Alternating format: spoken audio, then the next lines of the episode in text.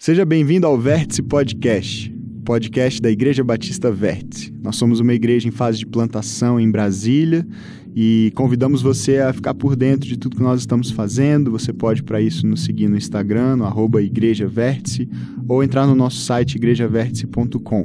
Nós estamos é, compartilhando toda segunda-feira aqui com você um novo episódio que é baseado nas nossas reflexões de domingo. Espero que você goste da mensagem de hoje e, se você quiser, compartilhe com mais amigos, familiares, para que mais pessoas possam também ser alcançadas por Jesus e pela Sua palavra. Vamos lá para o nosso episódio de hoje. Deus te abençoe.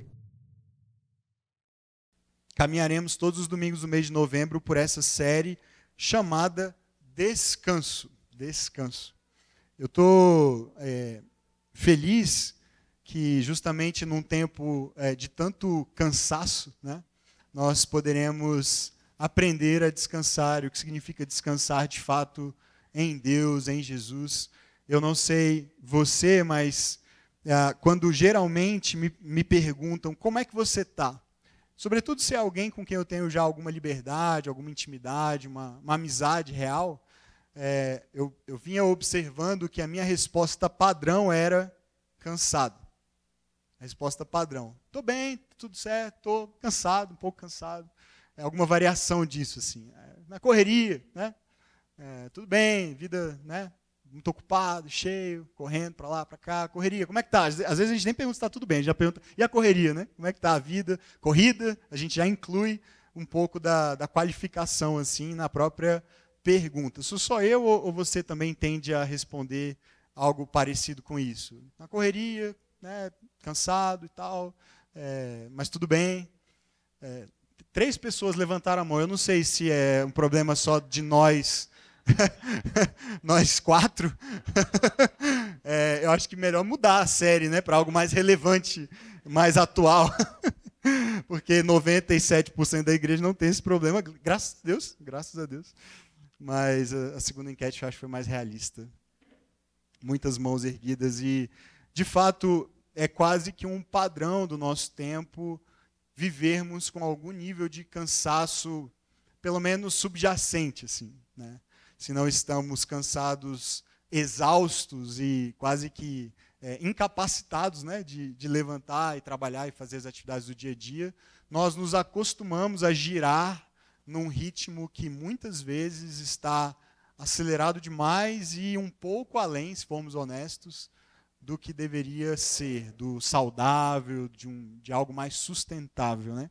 Nós vivemos um tempo em que nós nos cansamos não somente pelas atividades físicas que fazemos, mas há um cansaço, pelo menos em mim, emocional, até maior do que o físico. Né?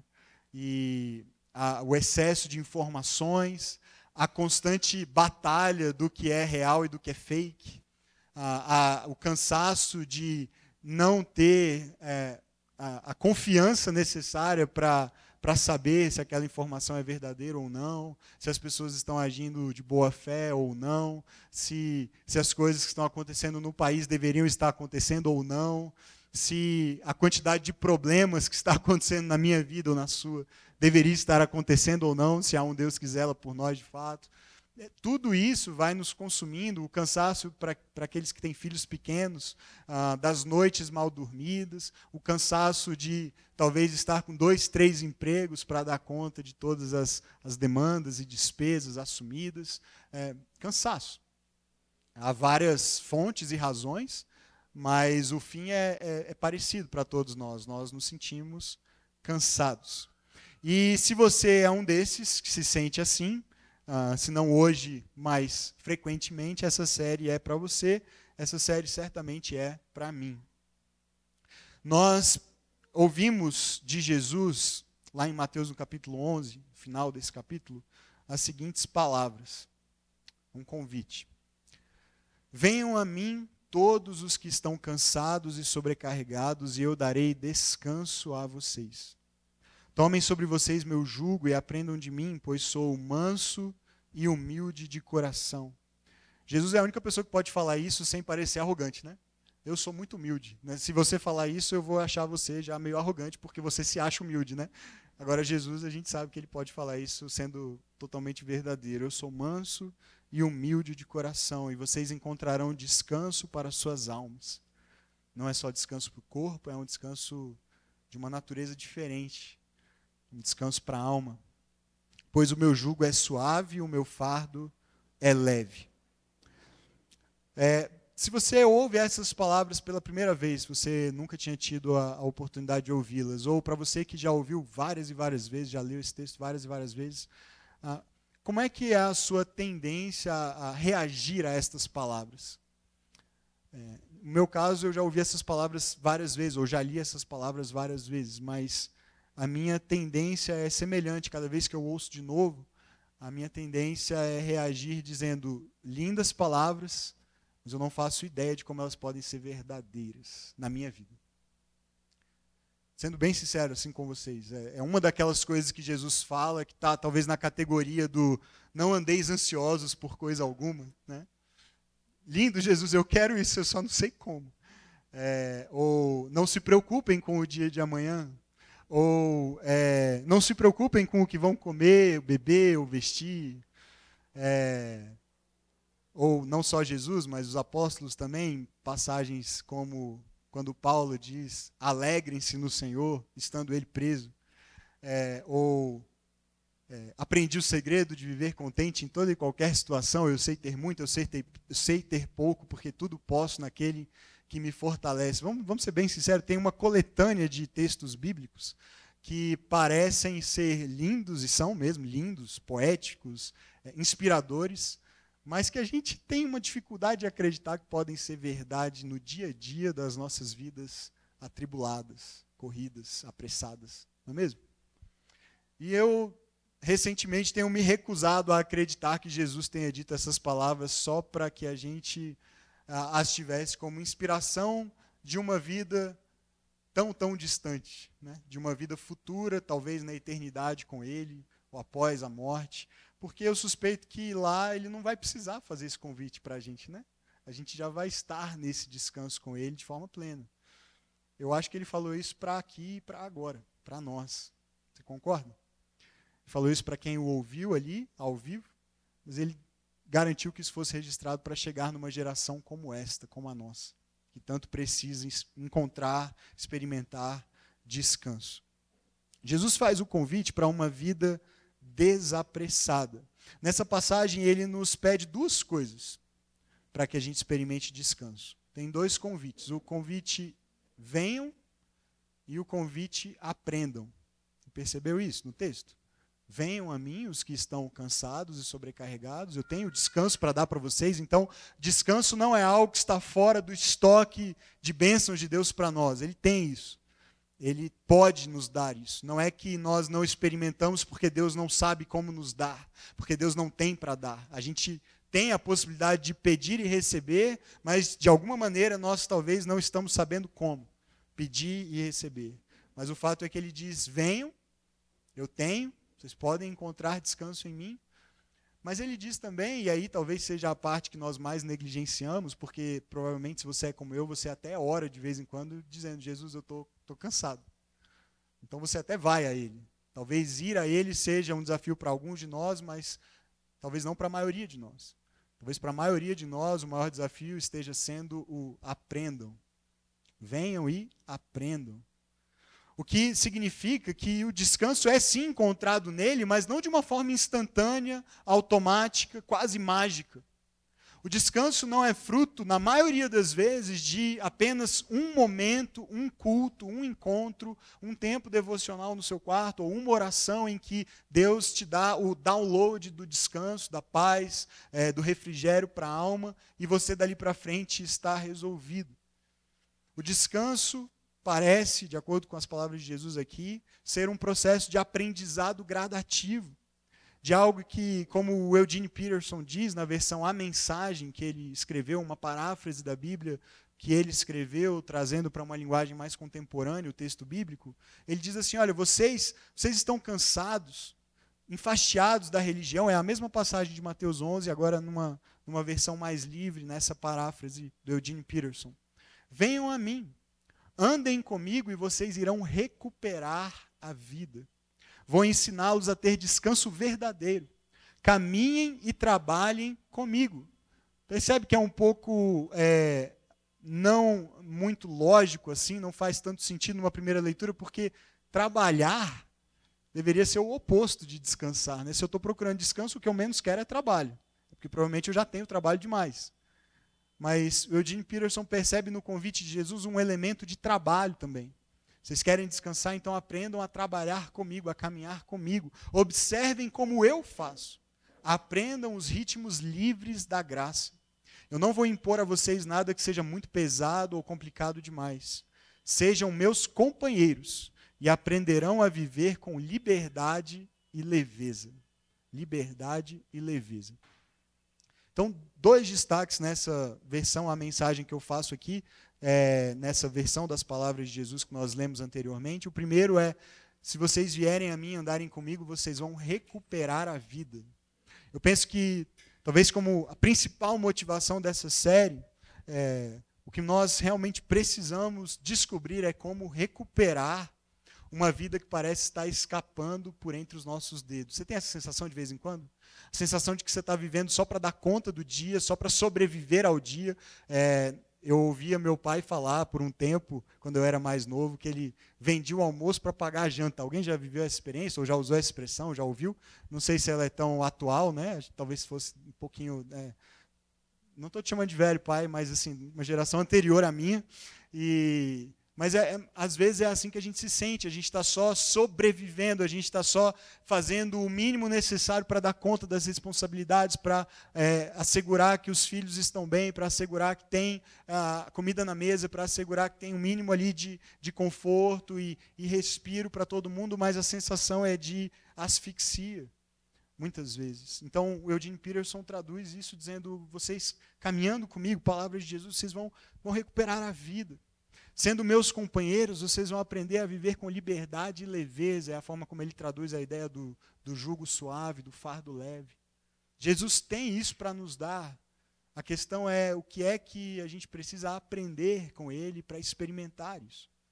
Dallas Willard, comentando essa passagem também de Mateus no capítulo 11, ele diz: Nisto reside o segredo do jugo suave. Viver como Jesus viveu em sua vida como um todo adotar seu estilo de vida geral. Nosso erro é imaginar que seguir Jesus consiste em amar nossos inimigos, andar a segunda milha, oferecer a outra face, sofrer paciente e esperançosamente, enquanto vivemos o resto das nossas vidas como todas as outras pessoas à nossa volta vivem. Essa é uma estratégia fadada ao fracasso. O que, que ele está dizendo com isso? Ele está dizendo que se você tentar incluir Jesus, acrescentar Jesus e as disciplinas espirituais, as práticas do caminho de Jesus, a uma vida já cheia de compromissos, cheia de atividades, cheia de demandas, cheia das suas prioridades, das suas rotinas que você estabeleceu para atingir os seus objetivos. Se você fizer isso, o resultado vai ser um fardo ainda mais pesado e não mais leve. Porque agora você anda com Jesus, então você entende que, bom, agora que eu ando com Jesus, eu preciso orar, eu preciso ler a Bíblia, eu preciso ir à igreja, eu preciso servir no ministério, eu preciso, além de dar conta das minhas contas, separar um valor para contribuir com a igreja. E eu preciso, eu preciso, eu preciso, e a sensação é que andar com Jesus tornou a sua vida mais difícil e não mais fácil. E muita gente tem andado com Jesus assim. E andar com Jesus tem se tornado um acréscimo no fardo já pesado que a pessoa carrega, no jugo já nada suave que ela tem carregado. E o que Dallas Willard está dizendo é que a maneira mais fácil, na verdade, de andar com Jesus é alterando radicalmente o seu estilo de vida. A maneira mais fácil de andar com Jesus é alterando o seu estilo de vida para que se pareça com o dele. Para viver a vida de Jesus, em outras palavras, nós precisamos adotar o estilo de vida de Jesus. Ou seja, a vida de Jesus são as coisas que nós queremos. Nós queremos a paz de Jesus, nós queremos a alegria de Jesus, nós queremos o amor de Jesus, nós queremos a compaixão de Jesus, nós queremos a paciência de Jesus, nós queremos ser mansos como Jesus, queremos ser humildes como Jesus. Só que a gente não vive uma vida, na maior parte do tempo, parecida com o estilo de vida que ele tinha enquanto esteve aqui na terra. Ou seja, as nossas práticas, os nossos hábitos, o nosso, a nossa forma de trabalhar, a nossa forma de nos relacionarmos uns com os outros, de assumirmos responsabilidades, compromissos e o ritmo de vida geral que nós mantemos, tudo isso é, na maior parte das vezes, no nosso tempo, na nossa sociedade, mesmo entre nós que se identificam como cristãos ou discípulos de Jesus, via de regra, a nossa vida, o nosso estilo de vida é muito diferente do dele. E aí o resultado não bate, percebe? A conta não fecha. Na igreja hoje nós falamos muito sobre teologia, nós falamos muito sobre ética, mas nós falamos pouco sobre estilo de vida. Existe um peso em viver, existe uma carga emocional em viver. E parece que a cada ano a vida fica mais pesada. É, eu descobri que escola também aumenta todo ano. Você sabia disso? Fiquei chocado com essa descoberta a mensalidade da escola aumenta em janeiro. O meu filho entrou na escola em agosto. Eu mal entendi como incluir o valor da mensalidade no meu orçamento doméstico, já vai aumentar. Mas não é só a escola que aumenta, tudo aumenta, menos o salário. Tudo aumenta. E aí a, a, as demandas também aumentam em consequência disso. Aí você acha que você tem que trabalhar mais, ou que você tem que conseguir uma função a mais, ou que você tem que abrir um negócio novo, ou que você tem que pegar um freela aqui por fora. Você tem que. E aí a gente nem percebe a maneira como a gente vai acumulando e acumulando trabalho, responsabilidade, ansiedade, preocupação, e isso é uma bola de neve que nos atropela muitas vezes. E aí ser discípulo de Jesus parece ser uma carga dessas, mais uma carga que eu tenho que carregar. E não é raro ver pessoas se afastando de Jesus, se afastando da comunhão e da igreja, por conta de uma fase mais atarefada. Porque é só mais uma atividade da lista de atividades que ela tem que fazer. Então, quando eu estou mais dedicado a estudar para um concurso, ou mais dedicado a crescer no meu emprego ou na minha carreira, ou mais dedicado a preparar e organizar um casamento, ou receber uma criança na família, então eu vejo quais são as atividades menos essenciais da minha lista e eu descarto. Ou eu paro temporariamente. A gente trata a nossa caminhada com Jesus como mais fardos pesados que nós temos que carregar e não como a solução para uma vida pesada e sobrecarregada. O jugo serve para unir um par de animais para que eles compartilhem a carga de um instrumento de trabalho de arado da terra. Quando Jesus diz que nós temos que nos unir a Ele para carregar esse jugo suave, ele está nos convidando a deixar que ele compartilhe da carga conosco, que ele carregue por nós. Ele tem um jugo e nos chama a andar no mesmo ritmo que ele. Um outro teólogo chamado Frederick Brunner, ele diz: o jugo é um instrumento de trabalho. Eu vou chegar nessa parte que está aí já já do, no slide, mas antes ele diz: o jugo é um instrumento de trabalho. Jesus oferece um jugo, aquilo que nós poderíamos pensar que trabalhadores cansados menos precisam. Trabalhadores cansados precisam de um colchão ou de férias, não de um jugo. Mas Jesus percebe que o presente mais revigorante que ele pode dar aos cansados é uma, é uma nova maneira de levar a vida, uma nova maneira de carregar as responsabilidades. Aí sim, vamos lá, essa parte é que eu quero destacar com vocês. Pode colocar aí, por favor. O realismo vê que a vida é uma sucessão de fardos. Não adianta a gente se iludir. Sendo realista, a vida é isso, é uma sucessão de fardos. Não temos como escapar deles. Então, em vez de oferecer uma escapatória, Jesus oferece equipamento. Percebe? Jesus, eu não quero um jugo, eu quero férias. Jesus, eu não quero jugo, eu quero dormir, eu quero descansar, eu quero fugir para um lugar onde eu não tenho que fazer nada, não tenho que pagar nenhuma conta, não tenho que resolver problema, não tenho que lidar com né, menino doente, gripado, tossindo a noite inteira. Foi a minha semana, desculpa, eu estou desabafando. É isso que eu quero. Mas, mas Jesus sabe que, ainda que ele pudesse te fazer escapar deste fardo presente, outro viria na sequência, mais cedo ou mais tarde. Então é mais efetivo te dar um equipamento do que uma escapatória. Te ensinar a lidar com os fardos de uma maneira saudável e sustentável. Então, o que Jesus nos chama para experimentar com o seu jugo, que é uma expressão que pode significar o conjunto de ensinamentos de um rabi, ele quer nos levar a experimentar descanso, um caminho para levar a vida de modo a experimentarmos mais descanso do que temos conseguido experimentar.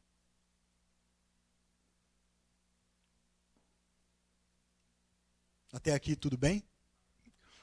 Então, qual que é o problema?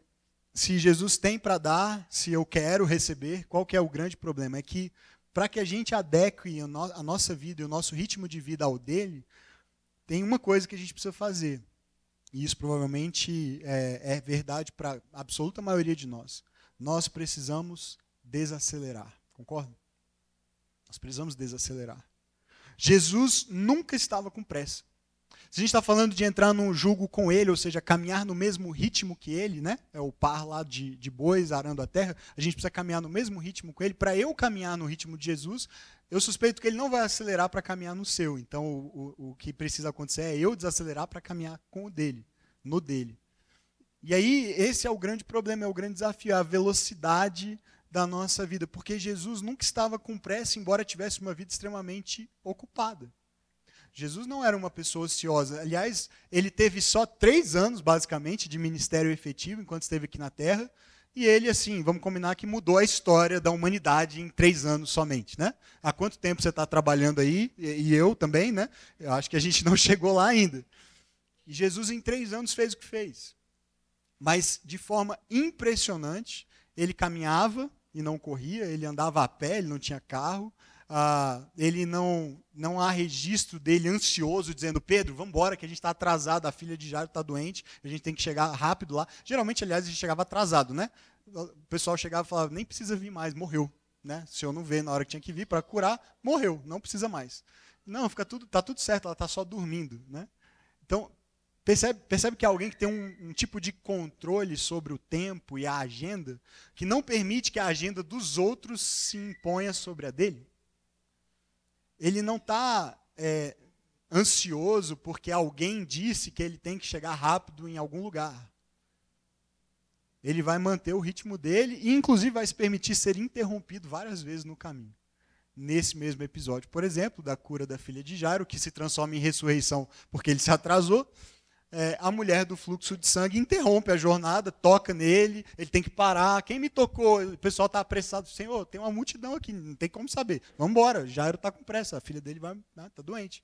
Ele, não, não, mas alguém me tocou, saiu o poder, ele conversa, ouve a história da mulher. Filha, tua fé te salvou, vai em paz, está tudo bem. E aí vem a notícia, não precisa mais, né? Não precisa mais, morreu. E ele vai e, e ressuscita. Então, ele, ele tem uma vida extremamente atarefada, ele viaja de uma cidade para outra, ele cura pessoas, ele ensina pessoas, ele come com as pessoas, mas ele nunca está com pressa.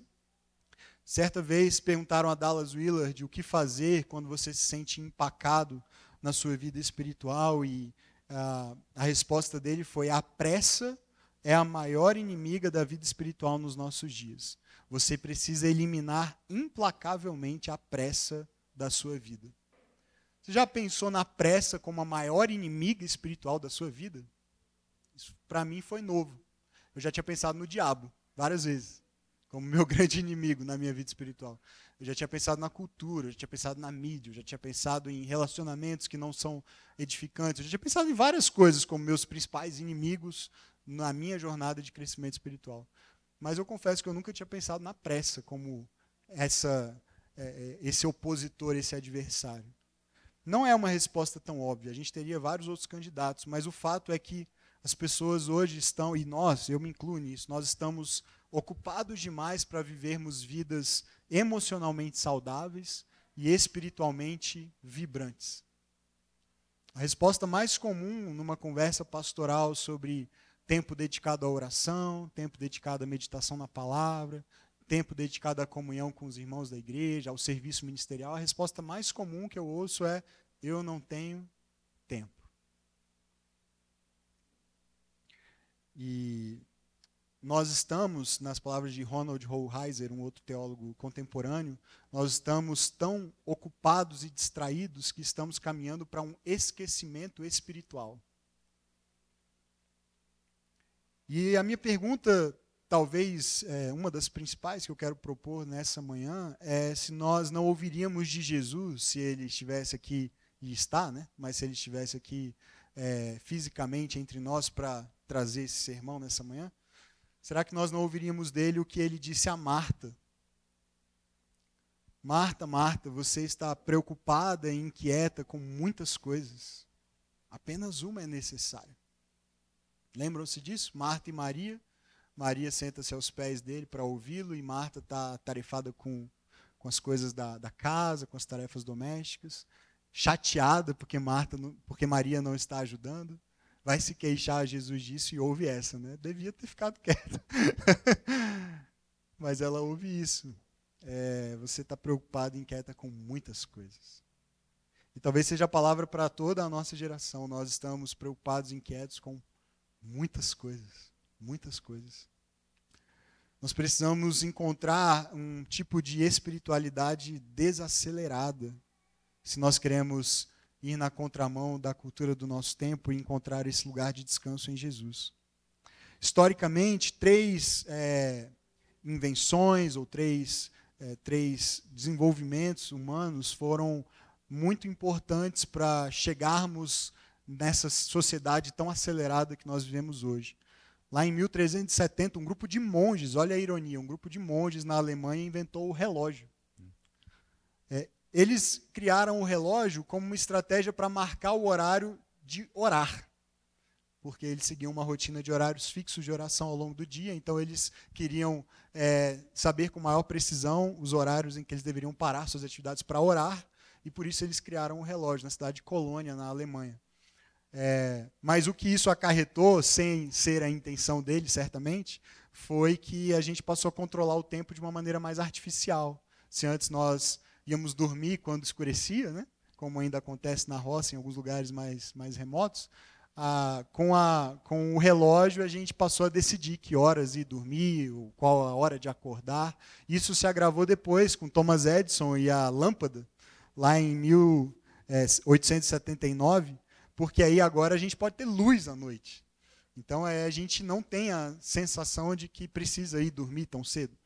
E isso há pesquisas que mostram que a quantidade de horas de sono caiu no último século, um século e meio, drasticamente em relação ao que era antes, por conta da disponibilidade de luz elétrica à noite. E talvez o ápice de tudo isso acontece no ano de 2007 com a invenção do famigerado iPhone. Porque não só o iPhone especificamente, mas todos os smartphones, eles nos transformaram como seres humanos. Nós somos uma humanidade diferente do que éramos há 15, 20 anos atrás. Nem sempre a gente tem uma avaliação muito honesta do efeito que um bichinho como esse causa em nós, em termos de ansiedade, velocidade de vida, pressa. Mas em muitos, muitos casos nós temos uma relação de compulsão com os nossos celulares. Um vício, por mais difícil que seja de admitir uma crônica necessidade de uma injeção de dopamina que vem para o nosso cérebro, para o nosso corpo, quando nós recebemos uma mensagem nova, recebemos um e-mail, recebemos uma notificação, é, recebemos uma curtida, postamos uma foto e, e assim por diante. Compramos alguma coisa online que vai chegar no máximo em dois dias na minha casa, porque eu pago o Amazon Prime. Quando eu clico para assistir um seriado novo no Netflix, eu não preciso esperar carregar, porque ele instantaneamente será transmitido. Alguém já assistiu o documentário do fundador do Spotify? Eu esqueci o nome do documentário, tem no Netflix. É uma coisa impressionante. Ele, o maior objetivo da, do desenvolvimento do sistema era que instantaneamente a música fosse tocada quando você apertasse play para qualquer música da história da humanidade. Todas elas tinham que estar disponíveis instantaneamente e foi para isso que eles trabalharam é, como desenvolvedores. De novo, essas coisas são ótimas, por um lado, facilitam muito a nossa vida por, por, em muitos aspectos, mas tem um efeito também sobre nós. Já há uma doença hoje, uma síndrome diagnosticada chamada pressa. Talvez você esteja doente, nem saiba. Alguns sintomas. Trocar de fila no supermercado porque você encontrou uma fila menor. Trocar de fila no semáforo, porque tem menos carros numa outra faixa. Ser tão multitarefas que você se esquece uma das tarefas. Né? A pressa é uma forma de violência contra a nossa alma e nenhum de nós está imune a essa violência. Falando um pouco mais sério, os sintomas de que você tem andado rápido demais, de que eu tenho andado, andado rápido demais, são irritabilidade, hipersensibilidade, uma inquietação, uma incapacidade de descansar, excesso de trabalho compulsivo, um entorpecimento, uma dificuldade de se perceber e, e, e se levantar e agir, uma letargia. Comportamentos escapistas, alguns menos destrutivos, pelo menos no curto prazo, outros mais.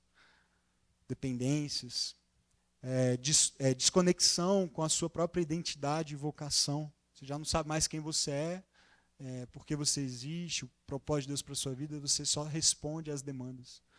Descuido com necessidades básicas, você não se cuida, você não se alimenta bem, você não dorme bem, você não descansa. Acúmulo de energia, uma dificuldade de descansar quando põe a cabeça no travesseiro, de desconectar, a, a energia ainda está muito alta, a, a cabeça não para de funcionar. Uma oscilação nas disciplinas espirituais. É, eu acho que a gente tem um problema, vocês concordam? Se você se identificou aí em 3, 4, 5, 8, 10 dos 10 sintomas, eu acho que nós, como geração, temos um problema. O nosso problema é tempo, mas a solução não é mais tempo, porque essa não é uma opção, concordam? A gente tem uma limitação, nós somos seres criados da terra, do pó que tem o fôlego de, de vida de Deus soprado em si, mas, mas continuam sendo pó.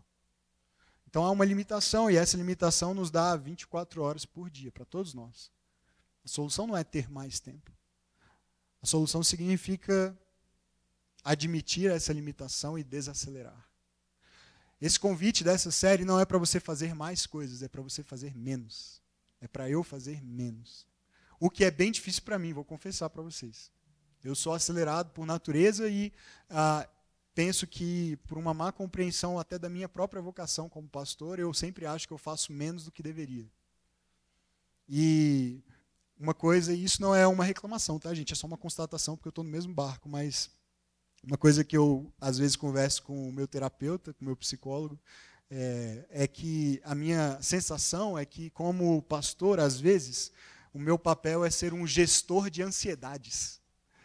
Ainda mais numa igreja em fase de plantação como a nossa. Porque eu tenho a minha ansiedade das coisas que eu quero ver acontecer na igreja e ainda não acontecem. Mas cada um traz para mim a sua ansiedade também. Pastor, quando é que a gente vai começar o ministério de jovens? Como eu fui pressionado nesta manhã pelo senhor Gabriel e o senhor, quem mais estava com você? O João Pedro. Cadê o João Pedro? Obrigado, viu, por contribuir com a minha ansiedade. Vocês são uma benção. Brincadeira. Mas com, o maior, com a melhor das, das, intenções, eu ouço, quando é que a gente abre uma nova salinha para criança com a faixa etária do meu filho? E quando que a gente começa um trabalho com adolescentes? E quando a gente começa uma escola bíblica? E quando a gente abre novas comunidades? E quando a gente vai ter um evento de comunhão e um retiro, um acampamento? E, e são excelentes ideias, todas elas. Mas você concorda comigo que dá um, um desespero assim no coração só de pensar? Porque é, eu não dou conta. eu não consigo ainda, né? E provavelmente nunca vou conseguir, assim, dar conta de tudo o que precisa acontecer. E, e graças a Deus por isso, porque sabe que isso nos torna humildes e dependentes uns dos outros. Não só para que a igreja aconteça, para que a vida aconteça. Ontem, depois de uma semana muito difícil com os meninos doentes, em que a gente dormiu muito pouco, os meus sogros, Genésio e Albinha, pegaram as crianças de manhã e passaram das 10 da manhã até as 5 da tarde com elas. Gente, foi uma bênção. Uma bênção. Fazia tanto tempo que eu não ouvia o silêncio na minha casa. Já ouviu o silêncio? É maravilhoso. Aí eu fiquei deitado. Aí eu estava meio gripado também. Eu tinha alguns, algumas coisas que a gente participaria ontem e eu acabei desmarcando, cancelando, porque eu precisava dormir no sábado. E como é bom dormir no sábado. Então a gente precisa, a gente precisa admitir isso e desacelerar. Como fazer? E essa é a grande pergunta. Eu quero sugerir algumas práticas. Hoje a mensagem é bem mais prática do que talvez seja o nosso costume aqui, mas é porque a gente, se a gente não praticar isso, a gente é, é, veja, o convite de Jesus é venha e aprenda. Então a gente precisa aprender. E a gente aprende praticando, não é só no nível intelectual, a informação. Provavelmente você já sabia né, que a sua vida estava acelerada. Eu provavelmente não te dei uma grande novidade, uma informação nova.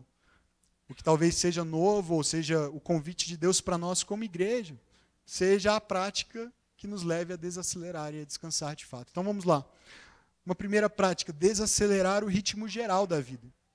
Buscar algumas estratégias práticas para viver num ritmo mais lento. Eu vou sugerir algumas e você vai achar ridículo. Eu não me importo, tá? É, eu também acho. Mas a gente precisa começar por alguma coisa, tá bom? Então, uma sugestão: dirigir na velocidade máxima da via, que tal? Dirigir na faixa da direita. Chegar 10 minutos mais cedo para um compromisso e não mexer no celular. Usar 10 minutos para não fazer nada. Olha só que maravilha. É, entrar na fila mais longa do supermercado, eu suspeito que ninguém vai querer praticar isso. Isso aí talvez seja demais, né? Tudo bem. Reconheço que essa é muito difícil. Essa aqui é o nível avançado. Quando a gente chegar lá, a gente fazer uma coisa de cada vez, manter um diário, escrever, gastar 10 minutos por dia escrevendo sobre o seu dia, sobre as suas emoções. Transformar seu telefone inteligente num telefone burro. Né? Tem um negócio lá, não perturbe. Você pode clicar e ele, ele vira um telefone burro de novo. Ele serve só para te ligarem se acontecer alguma coisa. Vão te achar se acontecer alguma coisa, pode ter certeza disso. Mas a, a checar o WhatsApp a cada 30 segundos é provavelmente um sinal de que algo não vai tão bem assim na nossa alma, no nosso coração. Essa é a primeira sugestão, uma desaceleração do ritmo geral de vida. Segundo, horários fixos de oração parar alguns momentos ao longo do seu dia para só retomar sua comunhão com Deus, porque lembre-se, a gente está indo na direção de um esquecimento espiritual, então a gente precisa se lembrar.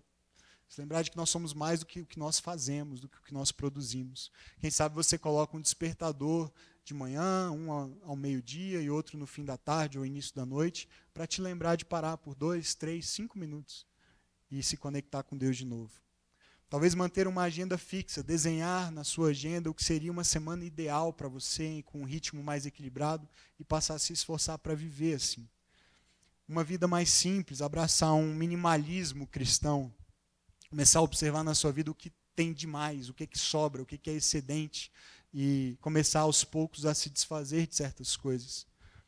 Ah, e por fim, uma quinta e última sugestão, e é nela que eu quero gastar os últimos minutos hoje é, começar a praticar o sábado, aquilo que a Bíblia chama como um descanso sabático. É, eu sei que só de falar isso, provavelmente você já achou. Eu vim na igreja adventista hoje, né? Estou numa sinagoga, porque a gente não fala disso. Essa é a verdade. Assim, no meio protestante, evangélico, na maioria das igrejas, pelo menos nas que eu já passei, eu não me lembro de ouvir nenhum sermão sobre o sábado. Nenhum. É, e e é um dos dez mandamentos, curiosamente, né? É, mas é o que talvez a gente pula, assim, que esse aqui não é mais para a gente. Né? Então, ao longo dessa série, esse vai ser o nosso foco. A gente vai mergulhar no que é, biblicamente falando, teologicamente, o sábado, não só como um princípio, mas como uma prática, uma disciplina espiritual. E a gente vai gastar os, os minutos é, que nos, nos restam hoje e os três próximos domingos mergulhando na prática do sábado, porque eu creio que pode ser uma prática transformadora para que nós experimentemos esse tipo de descanso. O que, é o sábado? Basicamente é um dia por semana para ser e não para fazer. Um dia em que você faz somente aquilo que enche você de vida e te ajuda a se conectar com Deus e com as pessoas. É um dia para governar os outros seis. Lá em Gênesis, no capítulo 1, a partir do verso 31 e capítulo 2, de 1 a 3, a gente tem o final do relato da criação. E diz assim: Deus viu que tudo o que havia feito, Deus viu tudo o que havia feito e tudo havia ficado muito bom. Passaram-se a tarde e a manhã e esse foi o sexto dia. Assim foram concluídos os céus e a terra e tudo o que neles há. E no sétimo dia Deus já havia concluído a obra que realizara e nesse dia descansou. Abençoou Deus o sétimo dia e o santificou, porque nele descansou de toda a obra que realizara na criação. Se Deus descansou, eu suspeito que a gente precisa. A palavra aqui no hebraico, que é a palavra Shabá, significa literalmente, seu significado mais pleno e direto, parar, cessar. É um dia de simplesmente parar, parar de trabalhar, parar de desejar, parar de se preocupar. Sábado, quando nós entendemos e praticamos, ele se torna mais do que um dia. embora seja um dia. É uma maneira de se estar no mundo, é um espírito de descanso, de permanecer na presença do Pai todos os dias na semana.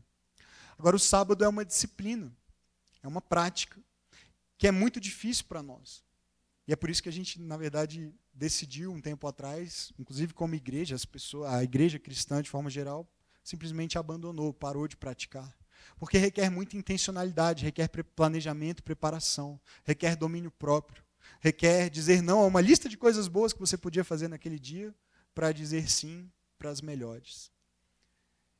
O Walter Brueggemann ele diz assim: as pessoas que mantêm o sábado vivem os sete dias de forma diferente. Jesus, lá em Marcos, no capítulo 2, verso 27, numa das suas várias interações com os fariseus, ele disse o seguinte: O sábado foi feito para o homem, não o homem para o sábado. E muitas vezes esse texto é lido como uma maneira de justificar a não prática do sábado, como se Jesus tivesse descartado isso, né, dito que isso não era importante, quando ele disse: O homem não foi feito para o sábado. Mas entenda bem o contexto em que Jesus está. Ele está se dirigindo a fariseus que estão o tempo todo no pé dele, dizendo que ele é alguém que viola o sábado. Por quê? Porque ele faz coisas no sábado como curar pessoas. Então, Jesus está falando a uma geração e a especificamente pessoas que eram extremamente zelosas na prática do sábado. Tão zelosas que aquilo se tornou um legalismo se tornou uma prática vazia do seu real significado e só uma maneira de julgar e apontar o dedo para os outros que não praticavam da maneira como eles, fariseus e mestres da lei, diziam que tinha que ser feito. Então Jesus não está criticando o sábado, Jesus está criticando a observância legalista do sábado por parte dos líderes religiosos, percebe? E é por isso que ele diz: o homem não foi feito para o sábado. Mas, para a nossa geração, para uma geração que não observa o sábado, para um, uma cultura e uma prática religiosa como a nossa, que nem cogita, aliás, praticar o sábado, essa que é a verdade, a gente nem fala disso. A gente tem que dar mais atenção, penso eu, à primeira parte da fala de Jesus e não à segunda. À parte em que ele diz: o sábado foi feito para o homem. Em outras palavras, Deus, no ritmo da criação, estabeleceu esse padrão de trabalhar seis dias e parar e descansar um, como um presente para você. Antes de ser um mandamento, é um presente, um convite. E o que nós fazemos, nós desprezamos esse convite. Nós achamos que o nosso ritmo funciona melhor. Mas, sinceramente, como vai a sua saúde emocional? Como vai o seu nível de energia? Como vai o seu nível de paciência? Como vai o seu nível de tolerância? Como é que vai o seu amor? Porque uma coisa que não dá para fazer com pressa é amar bem, concorda? Os momentos em que eu amo pior a minha esposa e os meus filhos é quando eu estou com pressa para vir logo para a igreja, tem que arrumar as coisas. Paradoxo, né? Eu sou o pastor da igreja, domingo de manhã a gente chega cedo para arrumar tudo, mas muitas vezes meus piores momentos com o marido e com o pai é quando eu estou arrumando meu filho ele, eu não quero essa roupa, e eu não quero lavar o nariz, mas tá melecas, não quero, eu não quero comer isso, eu não quero. Aí o meu cansaço da noite mal dormida e o meu cansaço da vida acelerada além do que deveria ser, já se somam à minha pecaminosidade normal e me fazem muitas vezes perder a paciência e ficar irritado no caminho para pregar para vocês. Olha que beleza. Então eu estou sendo vulnerável aqui agora, confessando os meus pecados. E é horrível me sentir assim. E é muito ruim ter menos paciência do que eu quero ter. E Jesus está dizendo: tem um presente que foi feito para você, e muitas vezes você despreza. Deus, lá em Gênesis, estabeleceu no sétimo dia esse princípio e esse ritmo para nós. E, ao fazer isso, Ele está nos ensinando algo muito importante. Eu cresci num contexto em que eu ouvia muitas vezes de pastores e, e na igreja uma ideia que era a seguinte: descansar é no céu porque o diabo não descansa. Então a gente também não pode descansar, né? A gente tem que trabalhar o tempo todo. E aí uma pergunta interessante que, que, que eu venho refletindo nos últimos dias é desde quando o diabo virou o modelo para a gente, né? O diabo não descansa, então você também não pode descansar. Não, eu achei que eu era discípulo de Jesus. Eu tenho que imitar, então, é o padrão do diabo? Não é interessante? Fora o detalhe que ele perde no final, né? Então, assim, é, não sei se é de cansaço, né? já que ele, dizem que ele não descansa, mas o fato é que ele perde. Então, é, brincadeiras à parte, existe algo de errado até dentro da nossa cultura religiosa, de um ativismo religioso que muitas vezes contribui para um cansaço ainda maior, ao invés de promover descanso. Deus abençoa a sua criação e ele abençoa três coisas quando ele termina a criação ou ao longo da criação. Ele abençoa o ser humano, homem e a mulher.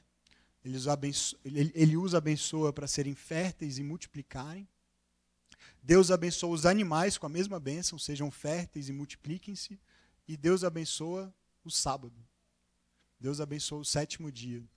E na tradição rabínica, dizem muitos rabinos que a bênção de Deus para o sábado, nessa sequência, de sejam férteis e multipliquem-se, é para que o descanso do sábado se multiplicasse, fosse fértil nas nossas vidas, no nosso ritmo de vida. Deus abençoa tudo aquilo que é frutífero. E isso significa, então, que o nosso descanso tem uma capacidade de encher o mundo com mais vida. Isso significa que nós precisamos não apenas entender esse princípio, mas praticá-lo se queremos experimentar descanso. Porque Deus, além de abençoar o sábado, ele santificou o sábado. Ele abençoa e santifica o sábado. E isso é muito interessante porque na cultura em que Israel se encontrava, no Antigo Oriente, a ideia de é, onde eu posso encontrar Deus estava sempre vinculada a isso, a um onde, a um lugar. Então, os deuses da antiguidade, na Mesopotâmia, na Babilônia, no Egito, eles eram encontrados em lugares sagrados, em espaços sagrados, em templos, onde havia imagens e onde você se dirigia para se encontrar com aquele Deus, com aquela divindade. Mas o Deus de Israel, curiosamente, ele faz diferente. O Deus de Israel não santifica um espaço. Ele não cria tudo e diz: agora é nessa montanha que você me encontra, agora é nesse território que você me encontra, agora é nesse prédio que é o meu endereço e você vai me encontrar. Deus torna santo o tempo e não o espaço. Ele abençoa um dia. Como para dizer para mim e para você: você quer me encontrar? Tudo o que você precisa fazer é parar. Independentemente de onde você esteja. Você não precisa esperar o domingo para vir à igreja e aí sim se encontrar com Deus. Esse lugar até nem se parece muito com uma igreja, né, de verdade, assim, daquelas que você entra e fala, oh, Deus deve morar aqui, né, porque tem uma imponência, uma, uma reverência. Ele, ele disse isso para o seu povo. Vocês acham que eu posso morar numa tenda ou num templo feito por mãos humanas? Vocês acham que vocês podem reduzir a minha presença a um endereço, a um, a um CEP, a, a um prédio? Deus é tão bom e tão gracioso que ele, ele se inclina para se revelar e, e para preencher espaços onde nós nos reunimos, mas pode ser qualquer lugar, porque o que na verdade precisa é só de um tempo. É só de um tempo.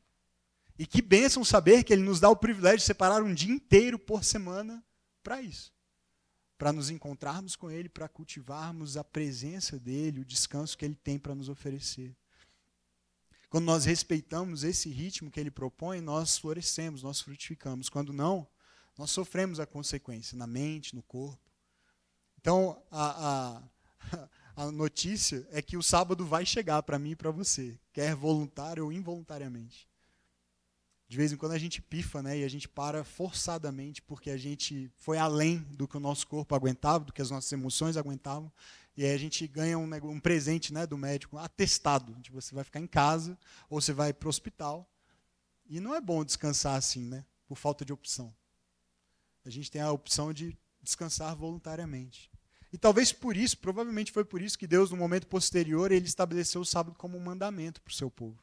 Porque ele sabia que a gente não ia abraçar isso por vontade própria. Então, quem sabe com um mandamento, com uma lei, eles fazem, né?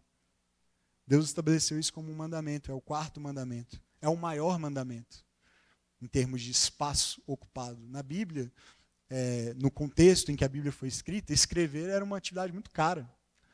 Era muito caro e poucas pessoas tinham a possibilidade de fazer isso. Então, quanto mais espaço é usado no texto bíblico para falar de um mesmo assunto, mais importância ele tem. Com isso, eu não estou dizendo que o mandamento do sábado é o mais importante, mas certamente ele é importante. É um mandamento que não é só enunciado, ele é explicado. E é estranho, né, pensar nisso. Eu acho estranho que Deus precise nos mandar descansar. Mas há algo na nossa condição que nos leva a viver essa vida e sobretudo nessa geração mais apressada e ocupada, nos rebelando contra as limitações do nosso próprio tempo e energia. E é talvez por conta da nossa imaturidade que Deus precise repetir como um mandamento a ordem de descansarmos. É, essa é uma mensagem um pouco diferente do que você talvez esteja acostumado a ouvir aqui na nossa igreja, porque a gente quer, de fato, ser uma comunidade que não apenas tem as informações certas sobre Deus, as informações certas sobre a palavra de Deus, a gente quer praticar, amém? Aquilo que Deus nos chama para viver. E é por meio da prática que nós vamos viver transformação. Então eu poderia vir aqui e dizer Deus tem descanso para você e, e, ler o mesmo texto que eu li, dizendo venham a mim, Jesus dizendo venham a mim, eu vou dar descanso para vocês, e eu fazer uma oração bem bonita no fim e perguntar se você está cansado e precisa de descanso e orar para que esse descanso venha sobre a sua vida. Eu ainda pretendo fazer isso no final. Mas entenda que há um aprendizado, há uma disciplina, há uma prática que se nós não implementarmos, ainda que em pequenos passos, ainda que um passo por vez. Provavelmente a gente vai continuar daqui a um tempo dizendo: Ei, como é que você está? Cansado. Estou cansado. Porque há um convite da parte de Jesus para nós: venha e aprenda. Venha e observe como eu faço. Venha e caminhe comigo e sabe o que vai acontecer? Você vai recuperar a sua vida. Eu, de vez em quando, eu tenho me sentido assim, confesso para vocês, como se a vida estivesse escapando, porque são tantas as demandas, são tantas as coisas e, e eu tenho pedido a Deus ajuda para me ensinar a descansar. Às vezes eu nem sei o que fazer no meu dia de descanso. Essa aqui é a verdade, sendo bem sincero. Um descanso que realmente me revigore. Um descanso que realmente encha a minha alma e o meu coração. Então essa é uma prática nova para mim. E eu estou engateando nela, mas eu queria repartir com você para que você venha engatear comigo. Para que você venha aprender comigo, para que a gente aprenda juntos, amém? A descansar de verdade. Tudo isso encaminha para a elaboração do que alguns é, teólogos, e sobretudo na tradição monástica, dos pais e mães do deserto, lá é, no século XIV, século XV, chamaram de regra de vida, uma regra de vida. O que é uma regra de vida? A gente vai falar mais disso mais para frente, no ano que vem, a gente vai ter uma série para falar só disso, mas por enquanto eu quero só introduzir esse conceito. Uma regra de vida é uma espécie de uma treliça para uma videira. Você sabe, a videira geralmente ela é plantada com uma estrutura de suporte, né? A parreira ela fica no alto e você coloca umas hastes, uns postes para servir de sustentação. Não é que a videira não possa ser plantada no chão, mas ela floresce, frutifica muito mais quando ela está suspensa, assim, quando ela tem uma estrutura que serve de suporte. E a regra de vida é isso para nós, é uma estrutura que serve de suporte para que a nossa vida floresça. Uma regra de vida é basicamente uma agenda espiritual é como você organiza as suas práticas, seus hábitos, suas disciplinas espirituais para que a sua vida floresça. E o descanso é uma dessas disciplinas que precisa entrar na nossa regra de vida. E talvez você nunca tenha nem pensado sobre isso, mas o fato é que todos nós temos uma regra de vida, todos nós temos um ritmo de vida. Todos nós vivemos de acordo com um certo ritmo, observando certas práticas e hábitos. O convite é para você não é, adotar uma regra de vida, mas descobrir qual é a sua atual e se ela está funcionando bem ou não. E quem sabe começar a ajustar. Quem sabe começarmos juntos a caminhar para uma regra de vida mais equilibrada e mais saudável, com as práticas do caminho de Jesus. Porque se essas ideias não entrarem na nossa agenda, nada vai mudar de fato. A gente vai ter adquirido boas informações, mas a vida vai continuar como antes. Amém? Então nós precisamos aceitar o convite de Jesus. Quando a gente aceita, gente, a gente descobre que é um caminho muito bom. É um caminho leve. É um caminho de descanso em que a gente aprende a viver com aquele que é manso e humilde de coração. Então, eu repito a pergunta que eu fiz no começo: você está cansado? O convite é venha e aprenda. Amém? Vamos orar? Feche seus olhos. Obrigado por ouvir esse episódio do Vértice Podcast. Na semana que vem nós estaremos de volta com um novo episódio. Por enquanto, inscreva-se ou curta aqui, adicione aos seus favoritos o nosso show para que você receba as notificações dos próximos episódios. Se você puder, deixe uma avaliação e compartilhe com alguns amigos também. Isso nos ajuda bastante a fazer com que a mensagem sobre Jesus alcance mais pessoas. Prazer ter você aqui com a gente. Deus abençoe a sua vida.